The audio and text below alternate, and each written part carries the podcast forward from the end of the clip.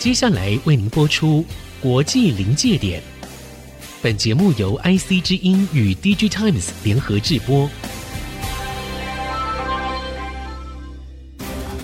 诡谲多变的地缘政治，当国际冲突找上我们，DG Times 总编辑巫凌祥带您剖析科技产业，了解国际局势与世界观点。欢迎收听《国际临界点》。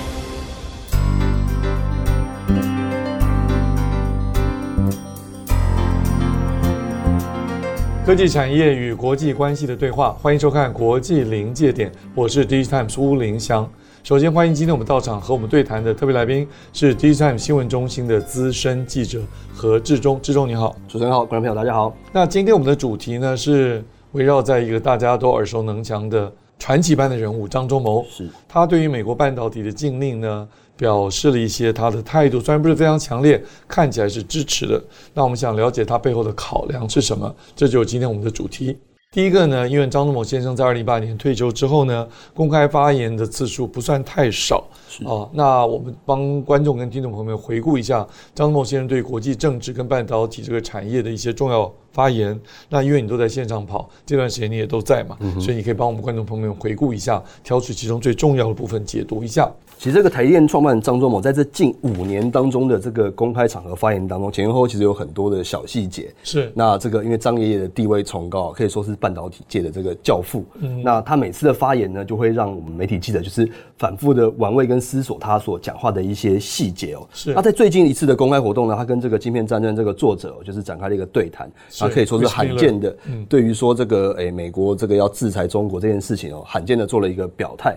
那他是怎么说的呢？他首先是先说了他认同这个所谓的供应链两极化的这个趋势哦，也就是所谓的这个中美竞争的这个 G2 格局。嗯，那他接下来呢，呃，有一个比较，他并不是那么激动的，但是有呃很明确的讲说，诶，其实他是对于美国有点想要放缓这个中国半导体发展的这样子一个政策，他是支持的。嗯，他不反对，他是支持的。这个放缓我要稍微说明一下，你这样讲的有点快啊。按照 Chris Miller 书中的说法，美国最早的政策对于自己要维持在国际社会当中领导的国家的地位，是或者叫做世界秩序支配国的地位，他原来用的策略叫做我自己跑快，嗯哼，我跑得很快，所以别的国家落后我很多圈。但是呢，在最近呢，他发觉他自己没办法跑那么快，所以他就出现另外一个策略，就是你刚刚说的放缓。他要求别的国家的速度能够缓下来，尤其是紧追不舍的中国，把它的速度放慢下来。换句话说，按照 Chris Miller 的说法，就是美国的大战略改变了。嗯嗯，其实在这个《晶片战争》这本书当中，其实有。讨论了其实过往历史上面几个比较大的事件了，比如说啊，以前可能觉得这个钢铁是个很稀缺的战略资源，是，然后到了冷战啊，变成核武是很稀缺的这个资源，大家都抢着要发展核武。还有石油，对啊，那现在变成晶片，所以就是变成一个大家都非常热烈讨论一个话题哦。是，那我们现在回顾一下，说其实呃，在这五年当中，这个张忠谋先生他怎么提？他其实在二零一九年的时候就已经有提出了，台积电将会成为这个地缘政治下的兵家必争之地。那是十月二号的台积电运动。没错没错，他那个时候就已经有提出说，其实在这个现在的这个国际政治的变化当中，台积电的地位哦是呃，可能大家都会非常极力的争取的。是。那在二零二二年的时候呢，这个张忠谋先生又说了，他认为说，美国的策略是希望说，把更多的这个晶片制造要拉回本土嘛，嗯，那就是有各种的争取啊，可能会寄出一些呃补贴的措施啊，等等等等的这些策略。二零二二年的意思是在我们的哪一个场合说的？要不要跟我们的没问题观众跟听众们说明一下？因为。这个发言其实跟当时的情境是很有关系的，是。在什么样的场合、什么时间点前后会有些脉络呢？他这个是二零二二年的四月二十一号，在这个布鲁金斯学会，呃，他受邀然后发表一个谈话。哦，这非常难得，因为他其实是一位企业界的前辈嘛，跑到一个呃政治味很浓的智库去发表演讲，就大家都很关注呢。是，其实他的演讲邀约多的不得了，没错，他答应的非常非常少呢。那这个张忠谋先生他直接讲，美国半导体的这个晶片本土制造的这个大计，其实受到了两个因素就是影响哦，一个是成本非常的高，嗯，然后人才是短缺的，那他认为说这会是白忙一场的一个一个作为哦。是，那但是为什么台积电还是要有这个建置新厂的这个计划呢？嗯，那他有讲说，呃，这是美国政府的这个敦促，他是这样子提的。对，这个敦促这两个字值得玩味啊。是在接下来还有一次非常重要的谈话，其实就在不久前啦，就是二零二二年的十二月。这个美国亚利桑那台积电亚利桑那州的这个装机典礼，第二十一场，没错没错。这个张忠谋先生呢，在典礼当中也直接讲说，这个全球化几乎已死，自由贸易也几乎已死。但是因为由于这个政治形势的变化呢，台电他们有了新的梦想，旧的梦想呢也仰赖了美国政府，现在看起来是有机会实现的。那他讲的可能就是这个在台电在美国设厂，就是。扩大这件事情，这里我也稍微帮你补充一点点啊。所谓的旧的梦想，因为台积电过去并不是对美国市场完全没有兴趣或者没有试探过，嗯、但最早在 Oregon 的边界，事实上在 Washington State 啊，他们有一个在美国的最西北角，其实有一个厂，是那叫 Wafer Tech，但是那个厂的效率说实在话不太高。没错。那昨天我正好到呃新竹清华大学访问。我们的前辈啊，林本坚，我们的大学长，他也提到那个厂，是那个效率呢，比台北的厂、台湾的厂啊，这个成本高百分之五十，没错。所以他一见过去那个旧的梦想。呃，张忠谋讲旧梦想是指那个厂，就当时他们对于美国是有梦想的，是。可是那个厂 WaferTech 让他们发觉好像很困难，嗯，所以他也期望现在新的这个 Arizona 的二十一厂呢是一个新的梦想。是。可是这个新的梦想，就像刚刚志忠说的，需要美国政府的政策支持。没错。这里面当然包括一些补贴了啊。至于说这个补贴还附带什么条件，这是后话的。没错，没错。那接下来还有一个非常重要的是，在今年的这个二月十五号，这个佩洛西回忆说，这个来台的这个期间有会见这个张忠谋先生。这个时候。那个张忠谋的谈话是什么呢？他是认为说，美国认为自己能够快速的进入全球最复杂的电子产业市场之一哦。嗯，那这个是过度天真的一个想法。嗯，那生产半导体这个任务呢，可以说是万分的艰巨。那这句话由这个半导体教父张先生说出来，我相信这个可信度是非常的高的哦。这个我也要补充一下，是这个美国的众议院议长 Pelosi 去年来台湾，其实是八月三号到六号吧？对，在这段时间来，后来在离开之前的总统府的这个餐叙上，是跟。张忠谋先生碰到面，但后来 Pelosi 回到美国去之后，才出现你刚刚讲的二月十五号，他公开向美国的国际的媒体说，他当时听到了张忠谋先生当面跟他讲的，所以非常直白的，好像让 Pelosi 觉得有点惊吓到的。但是也有很多业界的人替 Morris 拍拍手啊，觉得你把这个实话讲出来，让那个美国的政治人物要了解真实的状况是如何呢？好，那我们再看到就是这个张忠谋先生这个最近的一次谈话。就是在跟芯片战争这个作者 Chris Miller 的对谈当中，他是这样讲的：这个我同意供应链两极化这个趋势。那此外，美国寄出相关的这个晶片法案的这个政策，让中国发展的脚步放缓。那他支持这样子的方向，他支持美国的政策。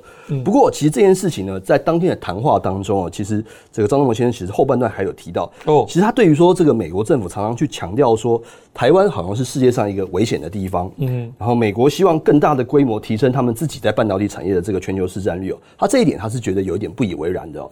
所以我们其实可以看到说，张忠谋先生的谈话在这几句当中，其实有很多。很多不同的层面，那就是让我们的这个不管是记者朋友也好，这个读者也好，看到这些事情的时候，会想说，其实在这个半导体生产制造产业的层面，跟目前他们所碰到的国际政治的挑战，其实有很多种不同层面的一个思考方向。你刚刚提到一个重要的一个 term 啊，就是两极化，嗯，要不要把这个部分再跟我们听众跟观众朋友们说明一下？是，所谓两极化是指全球的半导体产业出现了两个区域吗？或者两个集团吗？现在比较呃，普遍我们来看，就是说这个供应链就是有可能会一分为二，是，就是以美国阵营为首的这个一个阵营，另外一个就是西方世界对中国阵营。那因为中国在这几年其实一直不断的在推动，中国有阵营吗？还是只有中国一个国家？可能只有中国一个，但是可能渐渐的国际政治有很多变化嘛。那中国其实呃发展这个所谓的半导体自主化已经是一段时间的事情了，并不是只有今天才发生的。是，那么这个其实大家广为所熟知的就是。呃，先前的华为禁令，嗯，那当初在华为禁令之前呢，华为不管在高阶的智慧手机，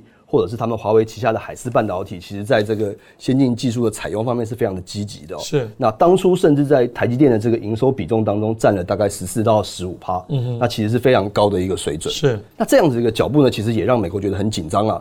这个眼看华为就要在这个五 G 时代，就是把网通基地台甚至手机的市占率都要获得很多的这个斩获了。那很多欧洲的国家也倾向说，哎，我可能可以使用华为的设备。那也造成说，哎，美国觉得说，哎，你华为现在够大了，我可以砍你了。嗯，然后。以导致发出了这样子的华为禁令，那接下来就是一连串的半导体相关的一些措施啊，让这个华为集团没有办法拿到这个先进的晶片，然后这个中美贸易大战一路的延伸到了现在，造成现在这样子的演变的局势。那目前的状况呢，就是很多关键的设备其实中国方面是没办法取得的，是对，那他们的制程可能只能限制在某一个成熟的一个制程节点，那他们生产的晶片也没有比较没有办法推展到比较高阶的地方去了。那当然中国也很紧张，他们必须要发展自己的一些策略。那现在看起来这个一分为二的。态势是还蛮明确的。是美国也在世界各地争取很多，比如说呃要求厂商不准出货啊，等等等等这样子的一个措施，其实还蛮明显的。对，我在我自己的博士论文里面把这个美国的策略。用非常简单两句话形容，就是让中国晶片在国内造不出，海外买不到。是，但是呢，昨天我去访问这个，呃，就是我们录影节目时间的昨天啊，我去访问清华大学，我说那个林本坚，我们的大学长，我也问了他，呃，张总我在这个跟 Chris Miller 的对话当中提到说，我们台积电。跟四百多位伙伴一起跳舞，哦是啊，不像 Intel 只在舞场自己一个人跳，啊，啊，这个蛮有趣的一个笑话，但现场都引起一片笑声。那这个四百多位的 partner 指的是客户，是。那台积电能满足这么多客户的需求，非常不容易。是。那我觉得美国比较担心的，我就请教林本坚，我说美国担心就是台积电这么多客户里面有没有中国的客户，不是我们所知道的华为等等而已，还有一些客户可能是帮中国会做武器的制造。嗯哼。那这个林本坚就很明确的跟我讲说，因为军用的 IC 都非常的量非常少，是，所以实在是不太可能会用到台积电那么大的量。台积电应付的大部分能够满足都是商业的需求呢。但是我想说，美国受到在国家安全角度，这个叫做威胁，有这种威胁感，因此担心，这也是非常合理的。所以回到你刚刚讲的，也是我们今天的主题啊。呃，毛主章会讲说，他基本上认同或者同意美国的对中国的整个晶片的这样子一个战略，基本上也是让美国放心了。是，这个对台积电未来经营是有帮。帮助的呢。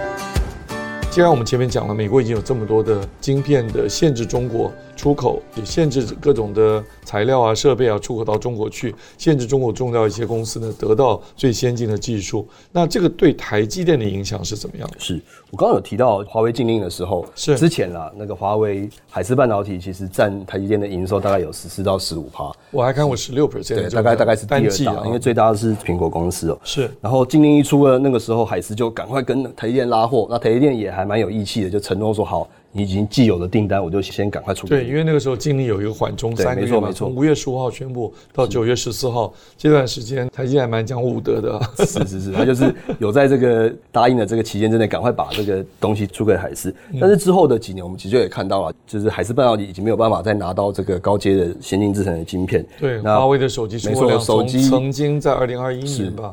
第一季曾经世界第一，全年代世界第二了，然后后来就江河日下，现在已经掉到不知道五六七八名哪里去了。没错，那更重要的是，包括像这个云端运算啊、网通啊、是基地台，这些都是比较高阶的晶片。其实 GPU 啊、CPU 都需要高阶，这些都是。呃，当初美国之所以要锁住华为的一个比较重要的原因啊，因为其实说实在的，手机毕竟是消费性电子产品，是影响力没那么大。但是这个网通基地台就是美国很看重的一个东西哦。通讯还有你刚刚讲的那些 high performance computing 的晶片，可以用在超级电脑，没错，超级电脑就可以用在武器呢，这就姿势体大。是，所以其实。海思在当初是蛮愿意采用这个台积电的先进技术的，包括先进制程、先进封装，它都可能是除了苹果之外，就是第二积极的一个。是。不过我们可以发现哦，这几年来，其实台积电的中国客户的比重已经降低了非常的多。是。可是对于台积电本身的营收，其实影响并不算太大。是。这是为什么呢？其实我们可以看到，之前还有疫情嘛，除了疫情之外，台积电的技术、先进制程的技术，可以说是一直都是非常的领先的一个状态。是的。不管是这个七纳米、五纳米，像现在要量产的三纳米，三纳米，基本上目前市面上要有这么好的。成本竞争力跟良率。这样子的业者其实几乎可以说是没有，世界唯一。没错，那它跟英特尔又不太一样，因为英特尔它毕竟它有自己的东西要卖啊，那这个台积电是不跟客户竞争的，所以变成说他们的这个晶圆代工这个制程是大家都抢着要。但是疫情这两年当中呢，这个产能其实是高度的供不应求啊，不管是这个先进制程还是成熟制程，大家都抢着要下单，导致于说其实台积电这几年营收其实并没有很大的变化。我还要补充啊，其实当年这个华为海思这个被干掉的时候，有一个人捡到枪啊，就是我们的联发科捡到枪啊，是他在这个因为海思要的晶圆量。非常的大嘛，那这个空缺呢，后来这联发科高层跟这个台积电其实关系也非常的好，有点渊源。台积电支援这个联发科非常非常多的 wafer，那在那个时候呢，疫情期间产能就是大家都抢不到的时候。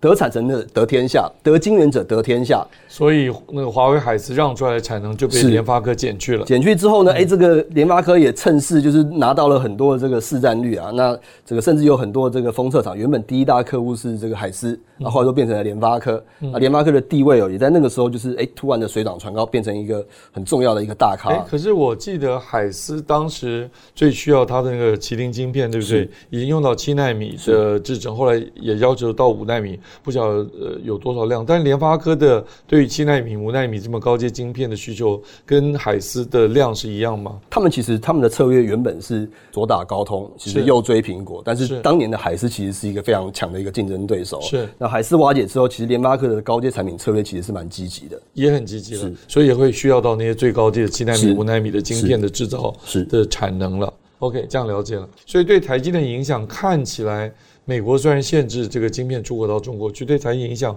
不是很大。这台积电实在太厉害了。其实，其实各位可以想想看，如果你做生意啊，你有一个客户占你百分之十五的营收，突然三个月之内它就消失了，竟然你的生意不受影响，营收不受影响，是这个真的太厉害了。是。其实包括像 NVIDIA、AMD 这些，我们常常听到这个 CPU、GPU 大头，他们对于先进制程的产能也是很渴求，是这个都要提早预定，因为他们大部分都是计划性生产。是那这个海思一旦空出来之后，这些产能其实说真的，一下就被大家抢光了，嗯，都已经预定到不知道几年去了。嗯，但是我们看到今年的台积电的营收虽然有一点点调整，但是主要是因为这个产业的一个结构性的问题，包括像库存等等，造成他们部分的这个制成的降率有点下滑。不过整体来看，其实。不管是产业界或者是市场的观察者来看也好，他们其实是站在一个比较中长期看好台积电持续成长的一个态势。嗯，OK，所以我们第二个子题的答案，简单来讲就是，美国虽然限制了。晶片出口到中国，台积电受到很大的冲击，但是真正产生的负面的影响并没有那么大，并没有。台积电的应付的非常的合宜啊。是。那我们再问台积电啊、呃，如何应对这些国际政治风险？当然，我们刚刚稍微说了一点啊。嗯、那这个面对国际局势、国际政经的这个局势的变动啊，台积电一直维持自己的优势。这其实跟我们前面张忠谋先生的所的发言其实是可以紧扣的，因为张忠谋先生的发言里面其实也提到了怎么样让台积电，其实这个。就是他的小孩嘛，他一路把他这样扶持长大，他当然希望他能够继续茁壮下去，长命百岁嘛，所以他对。台积电其实是有一些建议，有一些说法，嗯、然后能够帮助台积电维持自己的优势。这一部分你的观察呢？呃，从这个产业界的一些发展来看看，说台积电要怎么样去应对这个后续可能的各种这个政治的风险。嗯、第一个还是回到他们最专业的这个生产技术啊，包括像 EUV 这个后续的 GAA 以及半导体材料这三个方向，其实是我们这个研究单位认为说台积电后续这个三大非常有优势的一个一个竞争力来源哦、喔。这很重要的技术。没错，这个先进制程他们其实投入了上百亿。美元去做这个研发，那其实这个技术也是不断的累积，然后推进。那这个 EUV 也从呃本来的这个五纳米，现在也要推展到三纳米，甚至到两纳米。那两纳米开始要进入这个所谓的 GAA 制程嘛。这个三星虽然号称说三纳米已经进入这个 GAA 时代了，不过它因为他们的良率跟客户都还不是那么的稳定，所以其实呃一般是认为说台积电在三纳米的 FinFET 就可以。呃，应该是可以打爆三星了。你讲的蛮客气，说只是不太稳定。我听到说他这么非常惨不忍睹的良率。对，那第四个还有一个就是拉开这个与三星他们竞争差距，就是他们的先进封装技术。嗯、那之前不久前的新闻还看到说，这个呃三星就有这个招聘，他不是挖角了，然后是招聘这个台积电之前的一个先进封装的一个研发副处长去了三星。哦那其实韩国的媒体也有报道说，其实，在封装技术部分，韩国大概落后台湾应该有十年，落后台积电十年了。啊，这么这么诚实的韩国人、啊。是因为其实台积电的先进封装技术大概差不多就是十年，在二零一二年的时候正式量产，那后来又得到很多这个一线的这个晶片客户的青睐，是，那发展到现在也已经超过十年了，算是耕耘的非常有成。那我们除了这个摩尔定律二 D 的这个制程萎缩之外哦，那三 D 的晶圆堆叠是他们后续的一个很重要的一个发展方向。进入立体的封装了，没错。我想你刚刚讲的是太重要了，因为我们一般的观众朋友们的了解，总以为台积电是制造，让讲到封装测试，就是哦日月光，是让台积电自己的封装的这个技术是全世界最领先的呢。这个是具有一定非常重要的一个影响力，有帮助他夺得很多这个客户的一条龙服务的订单。是，那这是在技术上面台积电能够不断的努力精进的一个方向，也是我们对于台积电非常有信心的地方。那再来第二个，如何面对这些政治风险呢？其实有一个目前正在发展的一个状况，就是他在世界各国设厂。嗯，那包括像之前的去美国啊、去日本这些，那甚至接下来我们还有听到说他可能要去德国这个德勒斯登。那这个德勒斯登呢是。很多这个 IDM 大厂的聚集的一个重镇哦，包括像这个英飞凌啊、恩智浦这些都是车用晶片的大咖，他们都在德国。那现在也传出说，这个台电可能比较确定有可能会去这个德国去设置欧洲的厂。是，那包括像其实像新加坡印度等等都有传出说，哎呀，要来争取说台积电过去哦。那这个其实有很多的这个声音出来了。其实，但大家还是站在一个比较希望说台积电到世界各地去投资的一个部分。那对于台积电来说，可能这也是也是一种这个所谓的分散风险的一个策略。是对这里我们可以再多做一些讨论。是因为面临这么强压的地缘政治的风险，或者国际呃局势的变动啊，台积电一定要一步一脚印，非常小心来应付这些风险。那你刚刚讲的各种台积电维持自己优势，我们都听得非常清。清楚，但是我们今天的主题主要是张忠谋先生讲的这些话，到底有没有什么弦外之音啊，或等等？你要不要帮大家非常简单的总结一下？其实我们先前的讨论呢，我们其实也看到，其实台积电公司本身，嗯，已经是逐渐确立说，比如说它要展开一个世界各地投资的一个评估，分散制造的基地。那我我想，这个地缘政治或是国际政治这个议题哦，其实就呃，如同这个他们的总裁魏哲家所讲的，其实台积电本身它是不参与这个地缘政治的，可是他们必须要管理这个地缘政治的因素。是，那我相信其实这个。呃，张忠谋先生作为这个台积电的创办人，他们其实也他也看到说，其实台积电已经往这个方向再去处理这些很困难的问题。那站在他的立场，啊，台积电像是他的小孩一样，他必须要保护一下他的小孩，然后必须要做出一些他自己的一些判断跟立场。那我相信这个东西，我们当然没有办法确定说这个。张忠谋先生，张爷爷他内心的思维有多么的澎湃，但是站在保护台积电的这个立场，我觉得大家可以从呃张张忠谋先生他这个过去这些谈话当中，可以再来反复的思索说，哎，它到底是有一个什么样的意义？那所以这样子看起来，张忠谋的发言最重要的就是继续保护台积电，维持它的优势。非常感谢啊大家的收看跟收听，国际临界点是由 D Times 跟 IC 之音联合直播，每个星期二早上七点钟在 IC 之音 FM 九七点五新竹地区播出，当然也可以在 Podcast 上。呃，收听啊！今天我们非常感谢《D Times》新闻中心的资深记者何志忠非常精辟的见解，志忠感谢您，谢谢，谢谢啊，要常常来上节目，谢谢，好，谢谢我们观众跟我们听众，我们下周再见。本节目由《DigiTimes》电子时报与 IC 之音联合制播。